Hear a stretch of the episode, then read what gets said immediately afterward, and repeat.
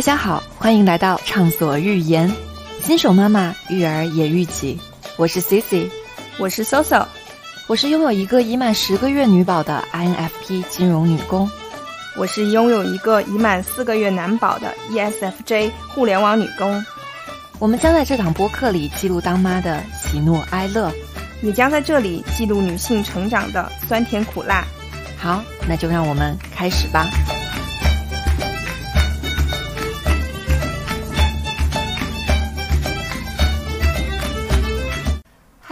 Hello 大家好，欢迎来到畅所欲言。我是在育儿这件事情上花了不少冤枉钱的 Cici。Hello Hello，我是自己感觉在育儿上面花了一些聪明钱的 Soso。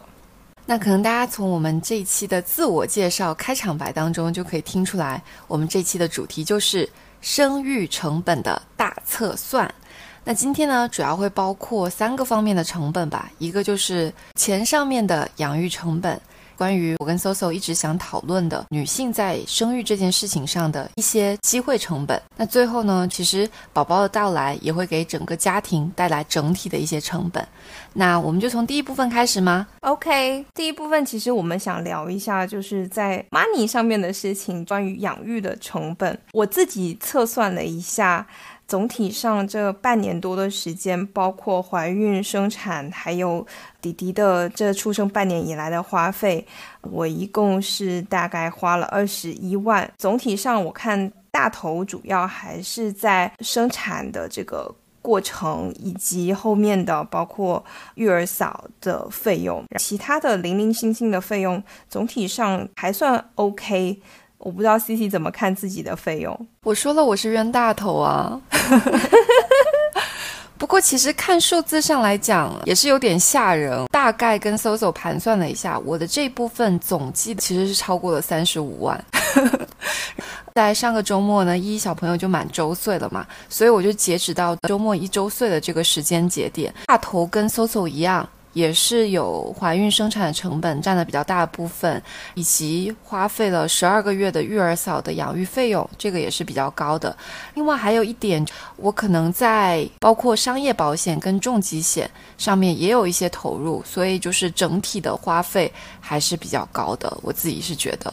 那接下来要不我们一部分的来分享，可能把一些我们觉得花的比较好的，以及一些我们觉得比较冤枉的钱，都跟大家分享讲一下。OK OK，那我就先来啦。自己觉得花了一些聪明钱在这个事情上面。我在怀孕跟生产的整个过程中，特别是怀孕的过程中，前面的产检都是在公立医院走的是医保。我去的医院是一个当地的国企。的医院，它介于这种纯公立医院跟私立医院之间，总体上产检的这个体验非常的好，院区的环境很好，也不需要排队，所以我其实是用医保的钱享受了一个。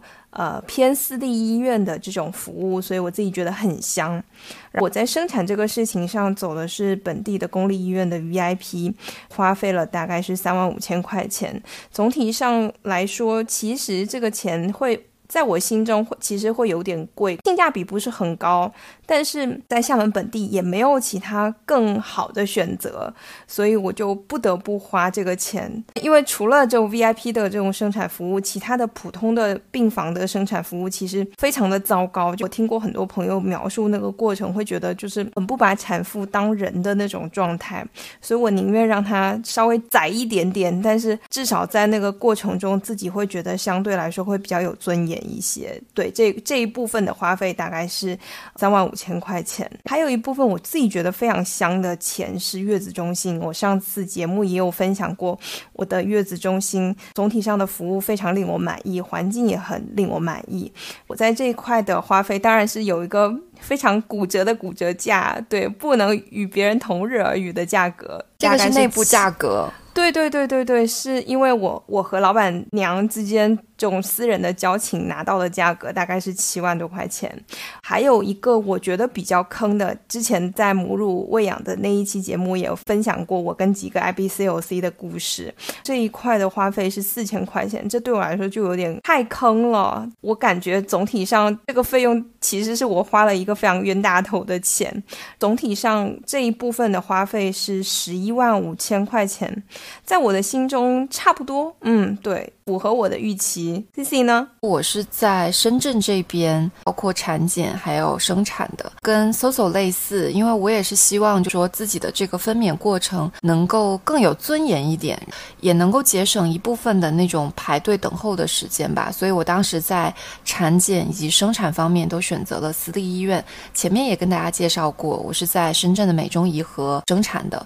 在深圳美中颐和的话，我这边整体的一个费用花费是六万四。这当中包括了产检、生产、会阴按摩，好像有四千多块钱，以及我点名了那个他们著名的助产士桂英，好像也是四千多块钱吧。这部分我真的是觉得花的还挺值的。一方面产检的过程都很愉快，生产的过程怎么说呢？给我很多的鼓励，最终也实现了无产伤的这样一个生产。所以我觉得这部分的钱是必须得花，花的很值得。对，而且其实如果我把产检的 VIP 的钱加上。去包括厦门没有的这个会阴按摩，其实整体上费用的话，深圳一点都没有比厦门贵，所以我也觉得非常的值。对我当时其实。这个美中宜和的话，它是会有一些企业折扣的。我有点忘记我当时拿的是什么折扣，但我知道就是说，如果是腾讯的员工，还可以拿到更低的折扣，就会比这个价格还会更优惠。所以我觉得是非常香的一件事情。月子中心的话，我一共花了八万九，这个就比较无功无过吧。我觉得在深圳本地。大家比较多会去的爱迪宫，因为我是住了三十多天，所以是在基础套餐二十六天六九九九九的基础上，然后叠加了几天，所以一共花了接近九万块钱。其实我会觉得我住的时间有点长，因为到后面的话其实挺无聊的，而且本身它的月子餐很一般，跟搜索的相比起来啊，所以其实我是可以早一点回家，可以省下不少钱。我觉得另外一部分，我觉得稍微也有一点坑。当时的那个月子中心，他在我要离宫的时候就跟我说，还是可以订一个通乳的套装。那这个我跟 Soso 其实在就是母乳喂养那一期也聊过，这个东西本身也是一个比较坑的事情。如果自己学会手排的话，其实就不会担心堵奶的事情。所以我这边也是额外多花了可能有一千七百块钱，总共就是怀孕生产的这部分，我大概花费是十五万，也是占了我的整体的这过去一年花销的大头了。嗯。对，然后我们就到第二个部分，就是主要的大件用品。其实我对这部分的感觉，好像每天都在买很多东西，但是其实。我不知道 C C 的感觉是怎么样。其实算下来，它反而不会有很大头的费用，总体上花费占比不是那么高。对对对，其实就是大家比较的这种上下过程中，其实最后的这种花费不会差的太多。我这一块的总体花费是大概接近两万块钱，其中。主要包括婴儿床、婴儿车，还有餐椅，还有我给弟弟购置了一台新的这个空气净化器，还有一个是安全座椅。我这里面觉得我自己花了一点点聪明钱的，可能是我的婴儿车，因为我这个婴儿车是相当于是在小红书上找了一个。博主给他买的他的二手的博格布的婴儿车，这台婴儿车真的是我觉得非常的香，我只花了一千六百块钱。另外一个我觉得很香的是我的餐椅，我买了一个祖国版的 Stocky 的成长椅，除了不包含新生儿套组之外的所有全套，一共花了一千零六十九块钱。这个部分我觉得真的形成强烈的对比。我的婴儿车买的是全新的，当时因为我去实体店有去试推了一下那个婴儿车，其实我也有看了一下搜索刚刚提的那一款，但是因为我跟我老公都个头比较高嘛，我觉得婴儿车它很稳，非常好，也是很多妈妈的选择，但对我来说稍微有点矮。我后来自己选的就是这一款是 Cybex 的那个它的 Meals Three 吧，然后这款是因为它的玫瑰金真的是很打动我的心。最后我是花了，我也好像也是对比的各种渠道吧，是在奶爸家采购的，也花了五千多块钱，这一下子就是搜索的三倍。我我其实本来也是打算要买那个 Mio Three 的，对，但是你找到更但是，没舍得下手。但是我觉得，就是后来我了解到，其实有很多婴儿的大件，包括母婴的大件，是可以通过一些，比如说微信的大家的私域，还有包括一些快团团的渠道，去拿到正版比较好的一些折扣的。对，这个我觉得是大家在采购一些母婴产品的时候可以去了解跟认识的。我也是当妈妈之后才打开了这个新世界的大门。另外就是刚刚 sos 提到的那个成长椅，我买的是本身就是 stoky 的那个版本，加上了新生儿套组。一共是三千块钱，我觉得这个钱我是，其实我是肯定的，我觉得他花的还是挺值得的，因为宝宝从月子中心一出来，他就可以乖乖的躺在那个新生儿的套组上面，现在也传递给了 Soso 的图图小朋友，我感觉他是可以跟很多小朋友在上面度过一个非常开心的前前六个月。好像我记得它的限重是九公斤，对，是的，大概到四五个月的时候，它就会因为。宝宝的身长比较长，他会伸出去之后，他就比较不愿意待在那个新生儿套组上面。但是真的前面非常的香，特别是大人在吃饭的时候，宝宝可以跟大人一起坐在餐桌上，这个事情非常的重要。是的，是的，包括现在我们小朋友都已经吃辅食了嘛，我们就把它调成餐椅的模式，其实也能让宝宝坐的特别直。所谓的成长椅，就是让他以后可以继续的不断去调整，不断的去适用于他不同的。年龄，所以这个我还是觉得挺香的。对，这个我就直接在快团团上面找了一个祖国版的团购，是这个渠道大家可以 mark 一下。我觉得真的，我我今天又发现了我之前花巨资买的那个，我的也是一个大件，就是我的消毒柜。我在有个母婴团里面发现，又比我便宜了五六百块钱，一下子心又在滴血。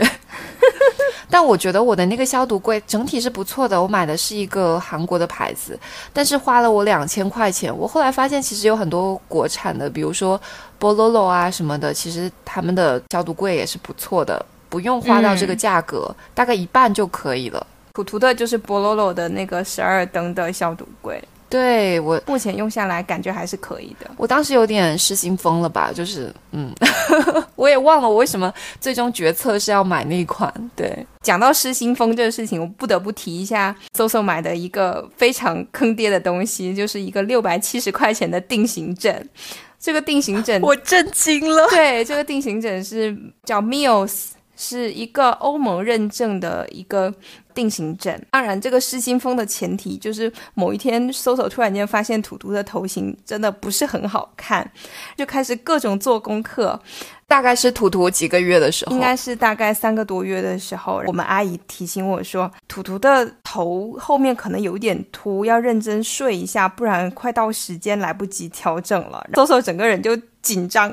就炸毛了，开始到处找那个定型枕的测评，在对比了很多之后，我才选了这一个定型枕。我觉得要来就来最好的，结果后来这个定型枕就把图图的头就越睡越糟糕。对我现在 这个定型枕已经闲置在我们家的一个角落里面，我准备早日把它闲鱼出去，让它去找有缘人。其实可能不一定是枕头的问题，后来我在反思，可能是我们使用方式的问题，或者是图图的头比较大，也可能有这方面的原因。但总之，这是我买的大件里面非常失心疯、非常坑爹的一个 一个东西。你这个价格确实是比较猛。我其实当时在怀孕的时候，我跟 Soso 共同的好朋友也推荐我买了一个定型枕。我是在羊毛群里面薅的，可能也就不到一百块钱吧。我觉得效果还挺好的，我后来还送给我朋友了。那说明我当时真的没有跟你们请教，就直接进入了那个找定型枕的那个魔怔中中间。呃，对，因为当时已经三个多月了，可能我们当时也没聊到这个事情哦。对。大家头型可能都挺好看的，不会因为这个事情而烦恼。我坦白来讲，那个定型枕对依依来说，就用了可能月子里短暂的几天，因为依依后来她就是比较灵活，她自己脑袋就转来转去的，所以我就不怎么担心她头型的问题。事实证明，现在也挺圆的，挺挺好看的，我还挺羡慕她的。我还有觉得自己花的比较聪明的钱是我的哺乳枕，还有我的吸奶器，这些其实包括我的背带，对我都是从闲鱼上面去购入的。我还蛮推荐有一些大件的物品。或者是说你不是很确定说你一定要这个东西，以及后续你可能也可以选择选闲鱼出去的东西，确实是可以买一些二手的。我自己不是很介意这个东西。对，我觉得 Soso 这一点做的特别好。我现在回想起来，确实有很多是可以收二手，以及通过闲鱼渠道也还挺好的。刚刚 Soso 提到他的那个吸奶器，也是巨划算吧？一百六、一百五还是多少？一百五，Sorry，还加了十块钱。对我其实吸奶器我还花了重金，花了两千块钱。但是坦白来讲，我买的是美德乐的那一款免手服的，就是吸奶器。当时我买的时候是他们刚出，所以也确实很难有什么活动或者是说替代品。我自己会觉得说它确实帮助了我，因为我后期都是一个品味的妈妈，所以那个吸奶器的效率是很高的，我还是挺喜欢的。但是确实这个价格上来讲，不是那么的友好。后来我就把这个吸奶器就是转送给我的一个同事了，他重新买了一些配件，就可以继续使用。他也是跟我说，觉得还挺喜欢的。但是我不得不说一下，我在这个大件物品里面买的另外一个很坑爹的东西，或者是说，目前为止我都没有在茫茫的床海中还没有寻找到一张合适图图睡觉的床，这件事情也让我非常的苦恼。我大概前前后后已经给图图准备了三张床。一开始的时候是我跟我的朋友们咨询，大家都告诉我说，直接买一个和大床一样长度的拼接床最合适。我就买了一个巴布豆的那个还蛮经典的那拼接床。其实那床非常的扎实，然后也挺好用的。但它有个特点就是太大了，就放在我们家的那个床边上的。作为拼接床的之后，整个房间就变得非常的拥挤，而且那个那个床有个特点，就是阿姨要把图图放进去的时候，她必须从那个大床绕一圈之后，把它放下去。我们也知道，就小月龄宝宝其实都特别容易醒。图图回来以后，我们看了一眼那个床和图图的大小对比之后，就决定说，哦，可能这个床现在不是特别合适用。第二张床是我们一个邻居送我们的一张出口的床，大家可以看到平时美式家庭里面用的那一种很简单的婴儿床。那个床大概睡到图图四个月的时候，四个月的时候他就开始身长长长了，手也长长了，他就经常会用手去刮那个。婴儿床的两边就刮出那种滋滋滋的声音，直接就影响到他没有办法睡觉了，所以那个床很快就被淘汰了。现在我们就在进入第三张婴儿床的阶段，它是一个也是别人送我们的一个床，他从山姆购入的一张床，也很结实，但那张床有个很大的问题，就是它没有办法侧开，就没有办法跟大床连接。导致现在图图大了，它会翻身以后，我们其实就要把它整个高度降下去，所以每一次要把它放要要把图图放到那个床的时候，其实整个大人。整个人都要趴在那个床上，整体上放图图的这个过程非常的不友好，所以所有的大人都不喜欢用那个床。那个床现在也处于半闲置状态，而且图图喜欢在上面玩，但是他没有办法在上面睡觉，他还没有进入到就是可以自己睡觉的那个阶段，所以那个床现在就是图图的一个游戏床，就很鸡肋。你说我把这个床丢掉吧，好像又有点可惜，但是它真的没有办法发挥很好的作用。那现在图图睡哪里呢？现在。就是图图白天尽量让他在那张小床，就大人要把腰弯到九十度的那张小 床上睡。晚上的时候，他会比较多时间跟大人睡在大床上面。这是一个没有办法折中的选择。其实我我们三张床，就第一张是我在懵懵懂懂在怀孕的时候购入的，后面两张床其实都是别人送的。但我确实是觉得说，在床的挑选上面，可能还是要慎重。就第一是。送别人东西的时候，尽量不要送送床，真的不符合，真的很麻烦。对对对对，是的。然后第二是说，因为我有个朋友，他有三个朋友同时给他送床，所以家里有三张婴儿床。对，然后你说送床这个事情吧，真的非常谢谢。朋友们很关心，但是要考虑到家里的大小，还有宝宝的习惯这些东西。你说送来一个新的婴儿床，你完全不用，你就闲鱼掉，其实也有点可惜。但是如果你启用了之后，发现它不合适，就像我现在这样子，其实也很崩溃。所以真的，我觉得送大件这个事情真的慎之又慎。可能在这个大件用品上，我唯一值得开心的就是在床这件事情上。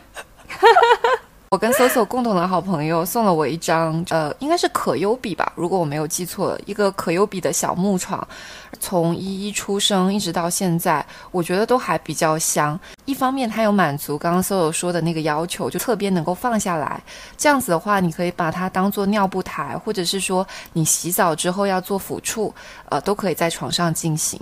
另外一个就是。我觉得它比较好的一点是，它有三层不同的高度，所以宝宝长高一点点就可以往下放一些。所以我们现在就已经位于第二层，就能比较好的保护它。它现在也可以在上面扶站，也是安全的。然后第三点，我觉得比较好的是，这个床它有带轮子，所以它其实是可移动的。因为比如说阿姨休息的时候，我们就会把她的床推回到我们的主卧。这个时候如果有轮子的话，其实她在全家到处闲逛的。时候也是比较方便的。我之前也有朋友跟我推荐，一定要有带轮子的床，这样子，比如说白天宝宝睡觉的时候，你就可以把它推到任何一个地方，你就可以兼顾看到它，你就会比较安心。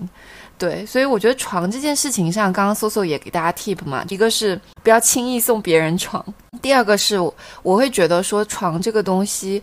如果说你不是在家里坐月子的话，你是在月子中心住月子的话，不用特别着急，可以观察宝宝的一些习惯之后再下手。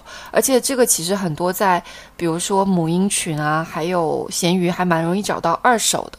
然后还有一点就是，我突然想起来，我还有一个朋友，他是在小宝宝可能一两个月的时候，他买了一张月子中心同款的那种可倾斜的小床，可以推到各处去，然后在家里坐月子也是比较方便的。对那个床，我当时在月子中心也觉得很香，对，也是一度想要买回家。他们提醒我说，这个床只能用一两个月，千万不要买。是的，是的。如果你是在家里坐月子，那你可能还可以用个两个月嘛。但是如果像我们在月子中心的话，那其实用处就不是很大了。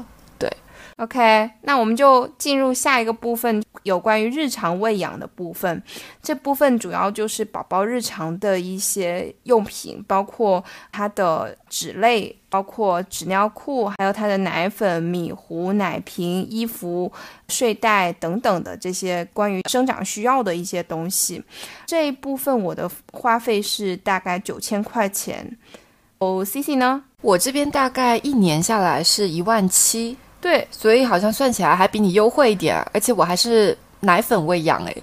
对，就是这部分的话，我觉得其实这部分跟大件也是有点类似。其实平时抠抠搜搜那些钱，其实总体上从比较长远的角度来看，其实上差不了太多。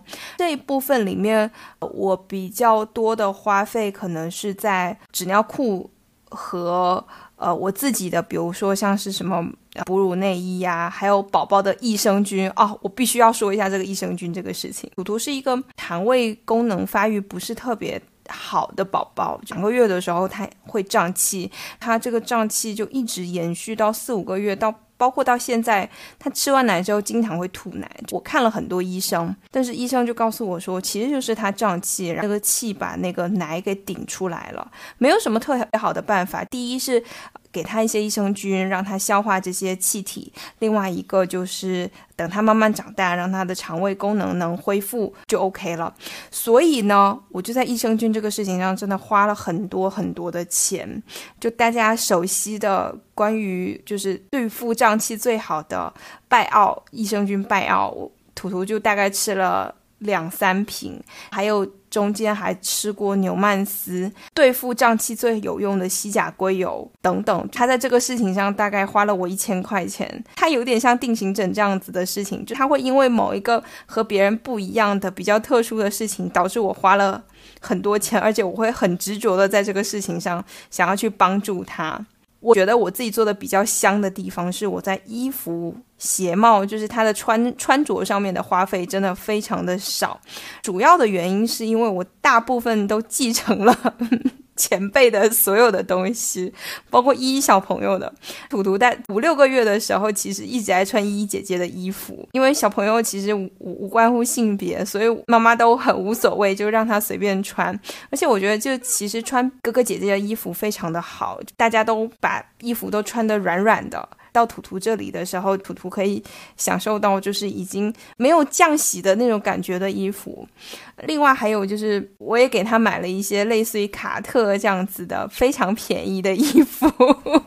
可怜你这边真的很省哎，你这对就是我，你知道吗？我最夸张的是，我给他买过五件卡特的那种包屁衣，三十块钱纯棉的。就一件六块钱，但是他到现在每天都穿那个卡特，因为阿姨跟奶奶都觉得那个卡特是他非常舒服的衣服，而且就是他现在日渐长胖的过程中，卡特的包皮衣非常适合他的成长。这一块的花花费我真的非常的省，就一千六百六十块钱。这其中的大头是睡袋，前面的时候因为他睡觉不是特别安稳，所以我买了，其实买了两件 Love to Dream 的睡袋。这两件的睡袋花费比较多，但其他的真的是图图，就真的是非常随意。我感觉我就是那种有一块布给他盖上就可以的那一种。我觉得这边我就跟你形成了鲜明的对比。我先说一下整体的吧，刚刚提到过，我一共是花了一万七嘛。我首先就要 mark 的就是花的比较冤枉的，在衣服、睡袋、鞋袜、包被、浴巾这一块。刚刚 soso 提到他花了一千六百六十，我这边是六千块钱，又是你的三倍。不会啊，那依依姐姐每天都穿的漂漂亮亮的。但是其实依依在小的时候。也是继承了很多朋友们给我的衣服。其实是因为去年冬天的时候，当时应该就是在疫情放开前后嘛，有几天深圳特别冷，就赶紧给他买了几件大袄子，你知道吗？然后结果可能一件就是可能两三百块钱，结果只穿了两天三天，深圳的冬天就过去了。去年当时我在收拾就是冬天的衣服的时候，就舍不得嘛，我就还是把它们收起来，因为就很新，就只穿过一两次。前段时间我又把它们翻出来，我还问 Soso 说图图能不能穿上，可惜图图已经穿不上了。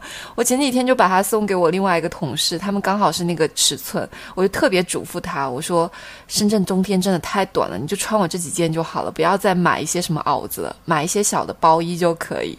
对对对，而且宝宝宝其实挺怕热的。对，是的。然后我这六千块钱当中，其实也包括我前段时间刚给依依买了一些秋装，因为秋装就真的没有人送给我们了。前面我们的朋友们基本上都是男孩子，我就也继承不了，所以我就给他买了一些比较女孩子的一些今年的秋装。所以这部分大概。其实花了两千多块钱 我真是失心疯。因为那天我路过了那 Milk 棒，啊，就给他买了两套，那个就花了我一千块钱啊！天呐，我觉得我下次不能再这样子了。另外还有个大头，刚刚 Soso 提到的坠带，我也买了挺多了，我可能买了有六件至少吧，因为有不同尺寸的。一现在已经从出生时候的五十一公分长到现在七十七公分了，所以就是睡袋这边也比较多。但我觉得我这一部分我在奶粉米糊这方面花的还可以。依依小朋友是在大概六个月左右就开始添加奶粉了。当时我选的就是 A 二的奶粉，其实我没有做很多奶粉的功课，单纯是因为朋友喝了 A 二还不错，我就选了这一款。其实它如果是国产的。A 二的话，它是有添加那个乳铁蛋白的，就会很贵，一罐可能三四百块钱。当时我这个妈妈就比较吝啬，我买的是海外版本的，就在山姆上买，所以一瓶大概就是两百多块钱，其实还蛮便宜的。所以我这部分奶粉、米糊啊这些呃食品的花费大概就是四千七。这部分我觉得整体还是控制的还可以的。另外一部分是纸尿裤，纸尿裤这个我是在一小朋友刚出生没多久，有一次我在天猫超市抢了一包邦宝适的清新邦，好便宜，三十块钱几十片吧，我记得。用了之后就意外的发现，哎，还挺好用的，而且也很适合依依。我就从那以后就一直用的这一款，反正就还蛮省钱的，就是一年了。整个纸尿裤也就花了两千多块钱，其中还包括我买了一些什么光雨啊、鎏金啊，但是后来还是以那个清新帮为主了。这部分我必须插一下话，我我觉得我自己在这个部分的花的钱就是有点有点冤枉，因为我大概是图图还没有出生的时候，我就已经把纸尿裤囤到了现在还没有穿完的时候。对，我记得，对。目前图图在穿的是那光宇。但是据阿姨给我反馈，就是包括黑金帮、光宇，基本上图图是以这两款为主。中间因为一小朋友穿了清新帮之后，我们也去试了一下清新帮，发现清新帮真的很香。阿姨就说这个清新帮。跟那个黑金帮其实差不了太多，光宇吧好像会大一点，但是又很厚。他说，嗯，算下来可能还是清新帮更合适一些。但是我现在还在把光宇的库存消耗完的过程当中，我打算把这批光宇用完之后，我也直接投向清新帮的怀抱了。对我，我当时后来我才知道，我认识的一个朋友是清新帮的产品研发人，他就说，其实这款他们的宣传力度是比较低的。但没有想到我买了这款产品，对，就真的是还蛮推荐的。我准备后面都用清新帮的拉拉裤，所以这边有一个 tip，就是纸尿裤这种纸品真的不要囤太早。妈妈一味的觉得说要给宝宝最好的，但并不一定是最适合宝宝的。对，因为我觉得其实一开始的时候在买纸尿裤可以多买一些。不同品牌、不同系列的那些试用装，一方面就是说你可以去试宝宝适合哪一款纸尿裤，特别是如果是遇到有那种红屁屁现象的话，其实用试用装还挺好的。另外那些试用装其实后面你出去玩的话，带着它也比较方便。所以我其实一开始的时候也是买了挺多各个不同牌子的都来试了一下，最后就选了一个性价比最高的。OK。第四部分的其实就比较简单，都是关于这个育儿嫂的部分。我跟 Soso 其实都是算花大价钱请的育儿嫂，我这部分是花了十二万，对，就一一个月一万，大概是在。一小朋友十一个月左右的时候，我就换了稍微稍微降低一点工资的育儿嫂，大概是七千五，所以现在就把它降下来了。但是不得不说啊，有的时候真的是一分钱一分货。对，就是这个费用呢是无法避免，以及就是会变成一个支出的大头。关于育儿嫂的故事呢，我们欢迎大家听一下前面我们有一期专门在讲阿姨的故事，第二期强势 call back 一下，那一期真的是都是我们的辛酸泪哦，不对，是我的，也有我的。然后第五个部分，我觉得就是我的冤大头的主要部分，就包括疫苗、就医保险。我这一部分是因为我给一配了一个新生代的商业保险。其实他大概是花了两万二，但是因为我买的时间稍微晚了一点，我就把前面的一些其他的相关疫苗的费用也加了进来。这部分我是当时大概是在一小朋友接近三个月的时候买，那会儿正好是疫情放开，我心里特别没底，又很怕公立医院挤兑，所以就咬咬牙想说，要不我就买一个私立医院的这种商业保险吧。它比较好的是，因为它第一年会把所有的儿保跟所有的相当于你的疫苗费用都会包进去，所以其实如果你是在刚出生就买的话，其实你就能买到一个。全包以及比较好的私立医院的一些体验，而且你可以去深圳，还有包括全国各个不同的它的一个上面的一些医院。我觉得这部分是我当时有点被疫情给搞怕了，所以就冲动之下买了。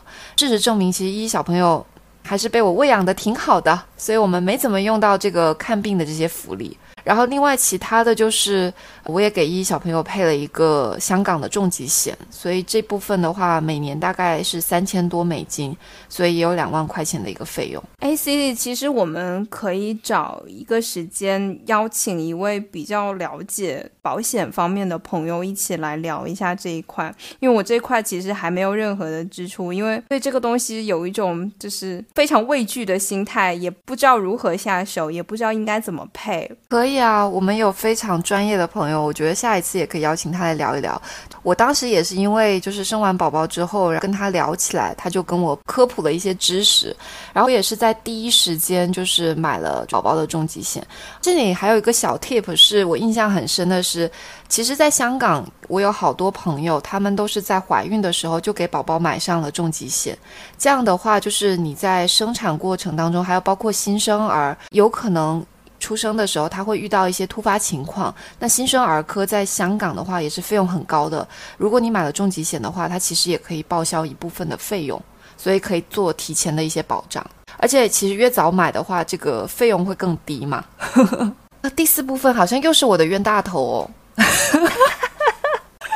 第四部分是关于孕期还有宝宝的一些摄影。我当时孕期的时候是爱地公送了我一个就免费的孕期拍照。大家都知道这种摄影中心的一些套路嘛，他肯定就会说，当你现在拍啊，最后就是你看到自己拍了好多好看的照片之后，就会忍不住买很多底片。其实算下来还挺贵的。我当时这一块是花了四千多，呃，其实相当于我买了一个宝宝的一个未来的。一个大的套餐是四千多，他就把孕期所有的底片还有精选的照片送给我。但是我现在回想起来，会觉得有点太，而且影楼的一些拍照，我觉得会不是那么的自然。所以后来，其实我在我马上要返工上班的时候，邀请了一个就是上门摄影师。当时他应该是刚开始做这种亲子摄影，我在小红书上面就找了他，好像是二九九还是多少，就拍了挺多照片的。最近不是一小朋友周岁吗？周岁里又邀请了他们过来拍，是四九九。我觉得那样子就是出片效果很好，而且费用也比较低。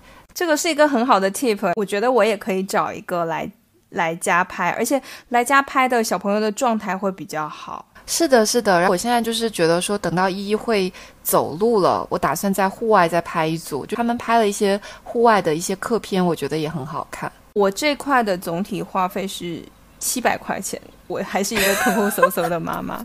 我觉得你太棒了，我要向你学习。我在孕期的时候也是跟 C C 一样，就是月子中心送的那一种所谓免费拍摄，呃，选你喜欢的照片。再另外收收费的这样子一个项目，当时我跟小胖去拍完一组之后，首先首先我必须说，可能是因为他们的技术真的不是很好，所以我们其实没有选出特别多的照片。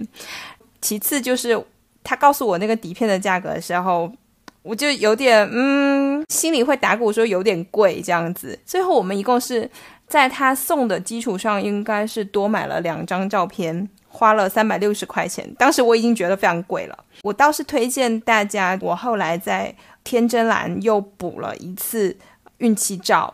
这一次孕期照应该是两张照片，呃，一套衣服，总的是大概三百块钱左右的样子，还送摆台。这个我其实还蛮喜欢的，因为天真蓝的整个出孕妇照的那个风格是。就是大家可以去小红书上找一下，我自己是还蛮喜欢他们的那种孕妇照的风格，比较写实，又有一些自己的个性，所以其实这个这个我还蛮推荐，直接去找一个你喜欢的摄影机构去拍就可以了。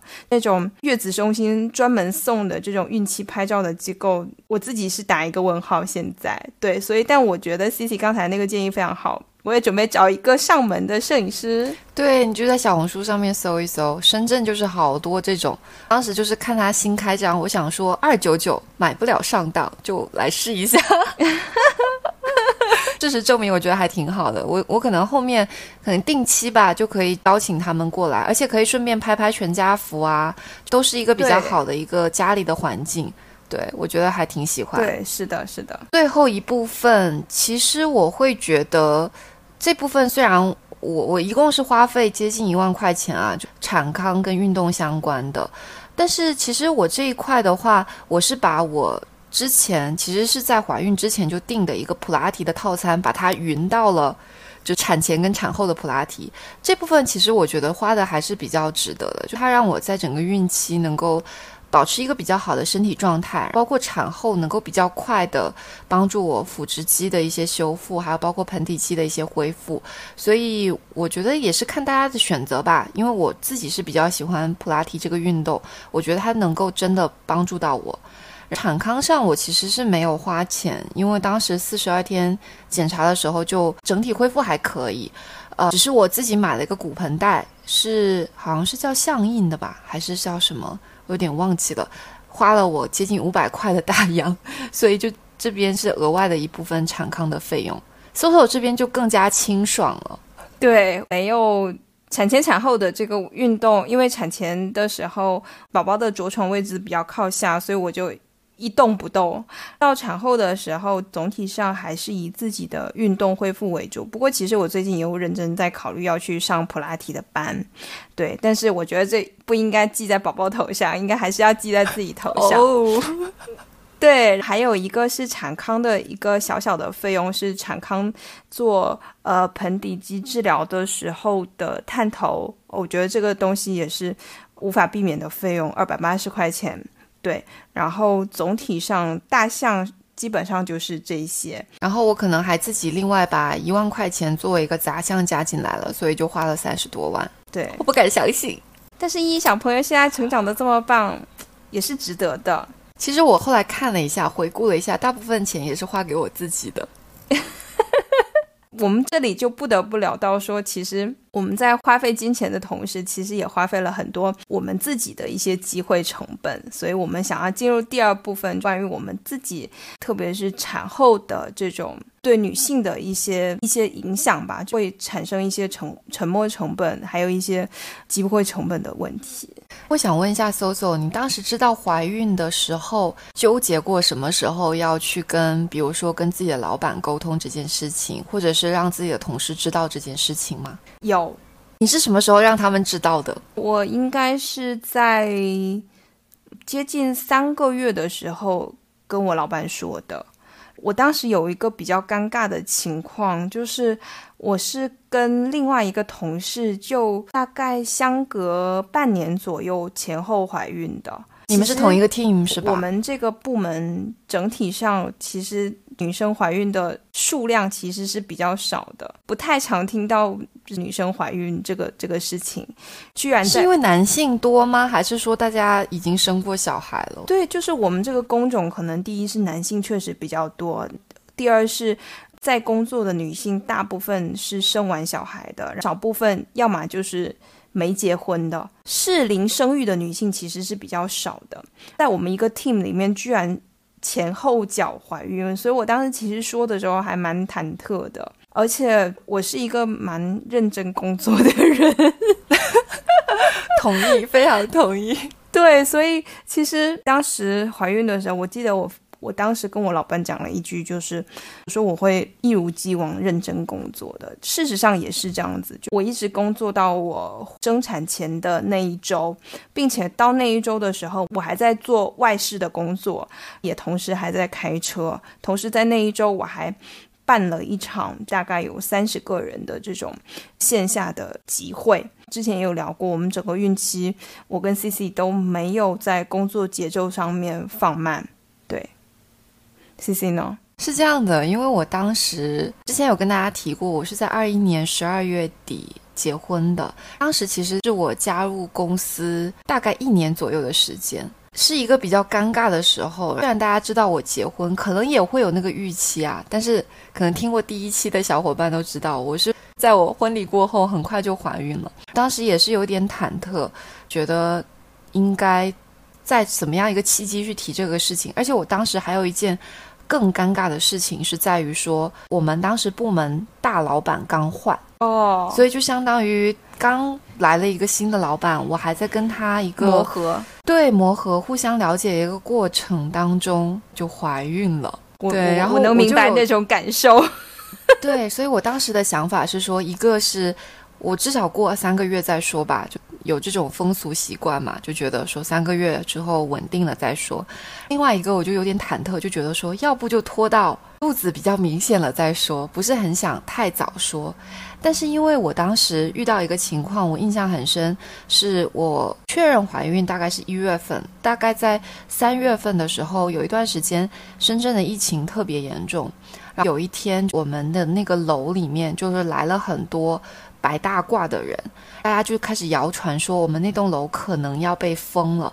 我当时就吓傻了，我想说，我可能不能在这个楼里面被封个一天一夜，也没地方睡，是吧？就那天中午的时候，就鼓起勇气，因为我当时已经跑到楼外面了，因为午休的时候打电话给我当时新任的老板，就跟他很直接的说，我说老板不好意思，要跟你说一下，我现在怀孕了，我怕被封在楼里面，所以我就看能不能居家工作，我会把电脑带回去，我就跟 Soso 一样，就一直要强调自己会继续证明自己，对，而且要强调自己还是会保持很认真工作的态度。反正老板肯定就会说：“那你赶紧回去啊，什么什么小心啊之类的。”其实我整个孕期当时也是拿了比较突出贡献奖吧，对，然后算是在自己的孕期在保持比较好的状态下，做了一些比较有成绩的一一些事情吧。我觉得可能就是怀孕的这个时刻会让自己会觉得说。更想要证明说别人不需要刻意来照顾我，所以自己也会更有干劲。对，Oh my god，我们俩都一样哎！我在我的孕期拿了一个 A，一样的。但是我我想问你一个问题，就是你你现在事后回想，你会觉得说我们这样小心翼翼的去做这件事情，或者说拖延让上级或者是同事知道你怀孕这件事情是必要的吗？你现在回想。怎么讲？因为我觉得每个人的职场环境不一样，就像你说的，你面对的可能是一个男性主导的一个职场环境。其实我也是的。当时在我同样一级的人当中，其实大部分都是男性为主。我是处于一个怎么说呢？还在一个被认可的阶段，所以我必须要掂量到底什么时候去说这个事情才 OK。但我后来回过头来想啊，就有的时候其实是自己想太多，就是你会。太在意别人的一些想法，但很多时候，我觉得如果说是尊重女性，或者是说真的有领导力的老板的话，他其实能够看得到你在这个过程当中到底是不是在认真的在孕期继续为团队做出贡献。我觉得他是能够感受得到的。我会觉得说，可能前面不用太纠结。什么时候去说这件事情？但后面在孕期，在自己身体能够承受的范围内，我还是会想要尽可能的专业的去工作。对，这个是我可能回想起来，我觉得我会这么去想，或者说这么去总结孕期关于工作上的一些事情。我不知道搜搜怎么看。我当时其实还遇到一个比较特别的 moment，是搜搜在互联网大厂工作，其实当时。正好遇到大厂的一个裁员潮，就是我当时战略性怀孕，对对对，大家都是开玩笑说我是战略性怀孕。当然，大家也知道 Soso 的怀孕的过程就是在计划中，但是没有想到这么快就怀上了。所以，其实我当时别人揶揄说你是战略性怀孕的时候，我也就笑笑而过。但其实我知道并不是，不管我有没有怀孕，我都知道我不是会被淘汰的那个人。对，但是那个感觉其实也不是特别好，被人家这样调侃的是，你会觉得自己被划为了男人、女人之外的第三类人。对，然后是类似于身上拿了一个免死金牌，好像你是因为怕死所以拿这个免死金牌，但其实并不是，是因为我会觉得我们自己本身对自己也有人生上的规划，也有工作上的规划，但是这两个规划的轨迹怎么样？以最好的方式配合在一起，我觉得这是一件很难的事情。对我同意，对，这也是我们后面想要再跟大家多多聊一些的内容。是的，因为想问 Soso，就是那你在产假的时候有没有就是焦虑工作或什么？因为我有同事他就会，比如说在产假后期会有点焦虑，然后也比也想比较主动的去。你可以说表现也好，或者是说比较想早一点进入到工作的状态，提前返岗。对，是的，我不知道 Soso 是我 Soso 的状态是这样子的，就是在生产之前，觉得可能大概三个月左右，我就会我就会回去工作了。对我当时其实也也大概有觉得说，可能三个月之后，因为我们的工作比较灵活，我就可能会恢复一些线上工作。但是生完之后，发现我进入了一个新的世界，而且就是。其实是有一种就是自己的那种价值观就重新排了一遍的感觉。对对对对，家庭的部分可能就是因为以前我和小胖两个人二人世界的时候，没有那种家庭感这么强。家庭这个东西可能排在自我、排在工作后面，但突然间这个东西就是噔噔噔，它就排到了第一位，而且就是会很心甘情愿的为为娃去做一些事情。你也不是说你一定期待娃给你什么样的反馈，但是就觉得就好像在玩一个游戏一样，人生这个游戏开了一个新的副本，就原来是就是二 D 的那种坦克大战，突然间来了一个塞尔达，就突然间觉得那个坦克大战那个副本已经不香了，觉得塞尔达好棒。还有，我其实产假，我们其实是线上化办公，痕迹非常明显的一个工作。每天我们的那个办公软件都有无数的消息。我在怀孕的时候，即使到后期，我都是会实时去查看的那些消息，有一点强迫症。但是呢，我在生完宝宝以后，我可以完全忽略所有的工作消息，心态上其实是真的会发生挺大的这种转变的。我跟 Soso 有一些不一样，我当时就是看到有一些同事就是提前返岗什么的，我当时就非常公开的，就在我快休产假之前，我就很公开的说，我说我一定要休满六个月，天生反骨。我应该是在就是满月的时候，然后我老板给我打了一个电话，我就明确跟他说，我说我要休满。这个时候就可能是激素水平的影响，或者是之类的，反正就是觉得生娃之后感觉就是我觉得有一种疗愈自己的过程，边养他，然后边给自己补充能量，蛮特别的一个过程。我当时的想法是觉得说。既然这个产假是一个法定的假期，我是不大希望就是说各个妈妈都在自己卷自己啊。说实话，当然每个人面对的职场环境真的是不一样的。我当时还是有点底气的，因为我觉得我在休产假之前有一些突破，自己也上了一个台阶，而且跟我当时老板也达成了比较好的一个默契，所以我就觉得我是可以修满的，而且我也想修满，作为一个怎么说呢，标杆也好，或者是说。我不希望就是大家为了去迎合职场女性的这种期待，对，在产房上还在打 call 是吧？对对对，就是之前很多故事都是满月就出就出山，类似于这样，哇，好棒，标杆立在那里，让后面的人其实压力蛮大的。是的，我是觉得说，既然那我有各方面的一些条件，那我就好好休呀。印象很深，我其实，在。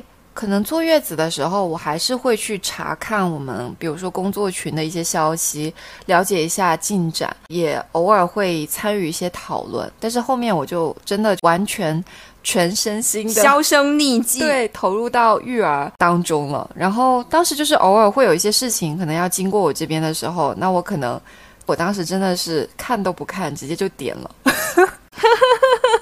那返返岗以后，你的心态？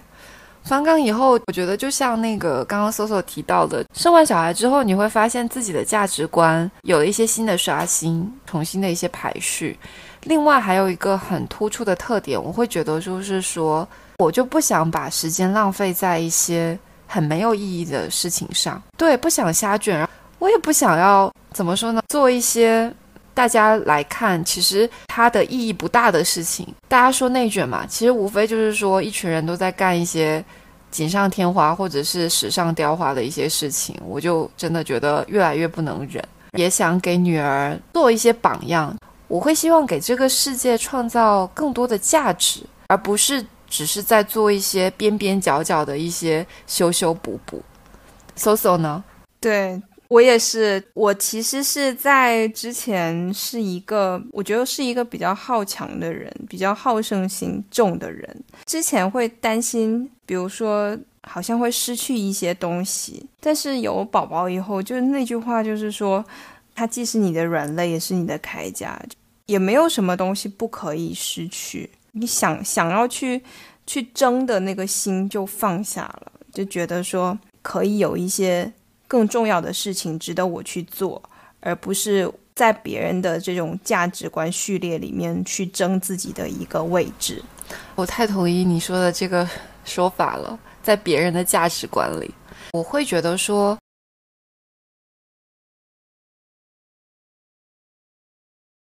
每个妈妈她可能产后。我们都提到了价值观重新排序嘛，但是大家的价值观排序可能是不一样。可能我跟 Soso 都会觉得说，可能现阶段我们会觉得家庭小朋友对我们的那个重要性一下子提升了，但确实每个人的角度会不大一样。我们也没有觉得说我们的一定是对的嘛，因为我不知道 Soso 你会不会隐隐会担心过，说一下子自己变得柔软了，或者是说不再像以前那么好强，这件事情会让你觉得不安。以前的我会觉得我可能会不安，但是当我在现阶段真的我身处其中的时候，我不会不安。相反，就是其实。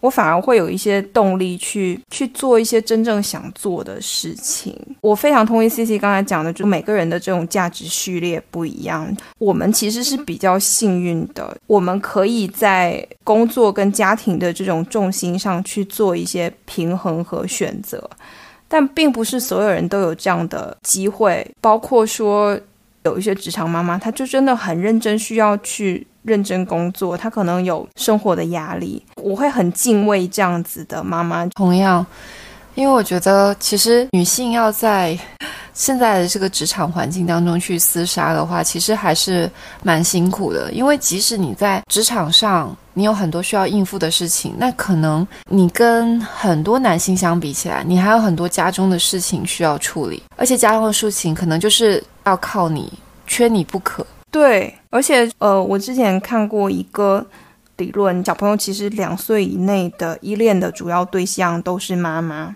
男孩子在两岁到六岁他才会变成爸爸，那就是两岁以内妈妈就真的是责无旁贷，而且就大家的那种，就比如说你们家来了一个钟点工阿姨，她一定不会去找爸爸，她一定是找妈妈，什么东西找妈妈反馈什么事情是吧？对对对，就是大家。Suppose 这些事情都是由妈妈来处理的，所以其实我有时候开玩笑说，我一个人打好几份工，我的工作我要带图图，还有家里的一些大小事情，就是管家。要料理，对对。对对对对，所以我觉得其实所谓的就下一个问题，move to 下一个问题，就是关于 work-life balance。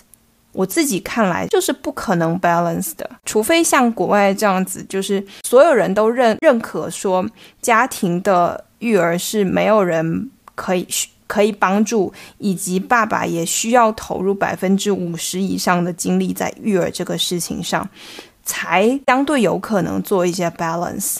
但是我我同样也在前两天我在跟小胖聊一个问题，说其实目前中亚文化里面对男性的要求。也是蛮残酷的。你想一想，说如果一个爸爸就是在东亚文化里面的爸爸，他退回到家庭，他失业，其实他也是蛮蛮吓人的一件事情。呃，他会承受好多压力，其实是一样的。对，是的，是的，是的。我觉得在目前现在这个阶段，我非常。能理解说男性需要认真的工作，但是其实也是呼吁更多男性理解说女性在这个事情上确实在这个阶段就需要对家庭有更多的投入，但是这种投入就它应该是以家庭为单位来看的，有一个人负责发展，有一个人负责负责善后，但是这并不代表说女性在这里面是没有价值的。它只是暂时的这种，当宝宝，比如说我自己觉得，当宝宝大概三岁以后，其实妈妈就应该可以做好这种再次进入这种快速工作节奏的这种状态中，再次出发吧。对，但是这个事情真的很残忍，你需要在这两三年里面慢下来，然后又在三年以后可能又再重新发动你的发动机。就这三年里面，你又要。给自己保温，不让自己就是节奏越来越慢，所以真的是挑战蛮大的。我觉得刚刚搜索提到的嘛，可能在小朋友上幼儿园之前，在三岁之前，对于妈妈来讲，她也要全身心工作，但是不可避免，她有一部分的精力或者说时间肯定会被小朋友牵扯嘛。那这样来讲的话，你要做到所谓的 work life。balance，我觉得是真的是很难很难的一件事情。我也特别佩服能够把这个平衡好的，不管是妈妈也好，或者是爸爸也好，我觉得那样真的是非常厉害。我自己是会觉得说，可能在这个阶段当中，就是你只能去抓大放小，忽略一些可能相对不那么重要的事情，那把。你最在乎的事情给抓住，我觉得这个可能是我现阶段我自己觉得比较重要的事情。我觉得我跟九九之间的一个配合也有一定的默契吧。我觉得我还是会更把更多的心思跟时间花费在家庭以及小朋友身上。这个可能是现阶段我觉得对大家来说是一个比较好的，或者说是一个最优解。从我自己的角度来讲，可能还有一方面是因为我可能对于自己做的一些事情，包括工作上的事情，认可度还是比较有限的。不是一种逃避，但是确实就是。在价值排序的过程当中，就马上优先劣后就出来了。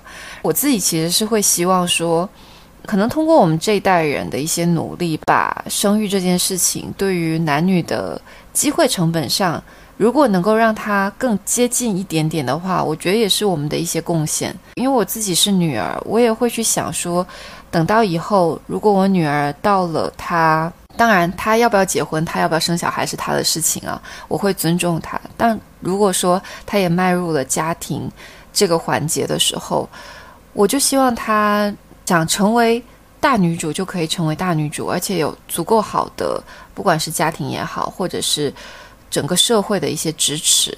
我当然，我也会希望就在他那个时候，男女在育儿上可以更加的平等吧。对，这个是我自己就觉得说，可能要分阶段来看，现阶段有现阶段的一些局限性，但这并不阻碍我们希望把它推到一个我们觉得更理想，或者是说更加好的一个局面上，让女性在家庭中的付出更高效，同时也能够让男女之间在家庭或者是说在事业上的付出更加的平等。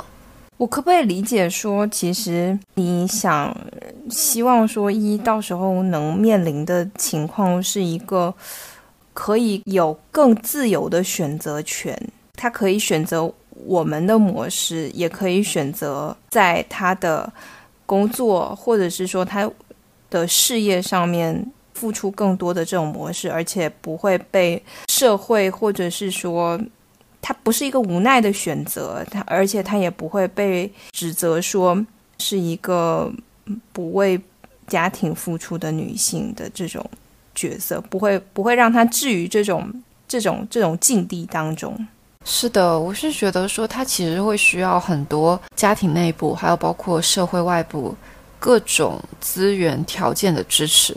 就像我们现在知道，比如说在北欧，那可能。男女之间，他们对于育儿的付出会相对更加平等一些。对，本身社会福利它就是让男女之间都有，比如说一年的育儿假，或者是有多长的这样的付出，而且整体社会的观念对于育儿这件事情，对不管是爸爸也好，还是妈妈也好的要求，其实是接近一致的。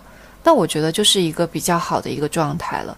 这样子，对于不管是依依来讲，或者是说以后。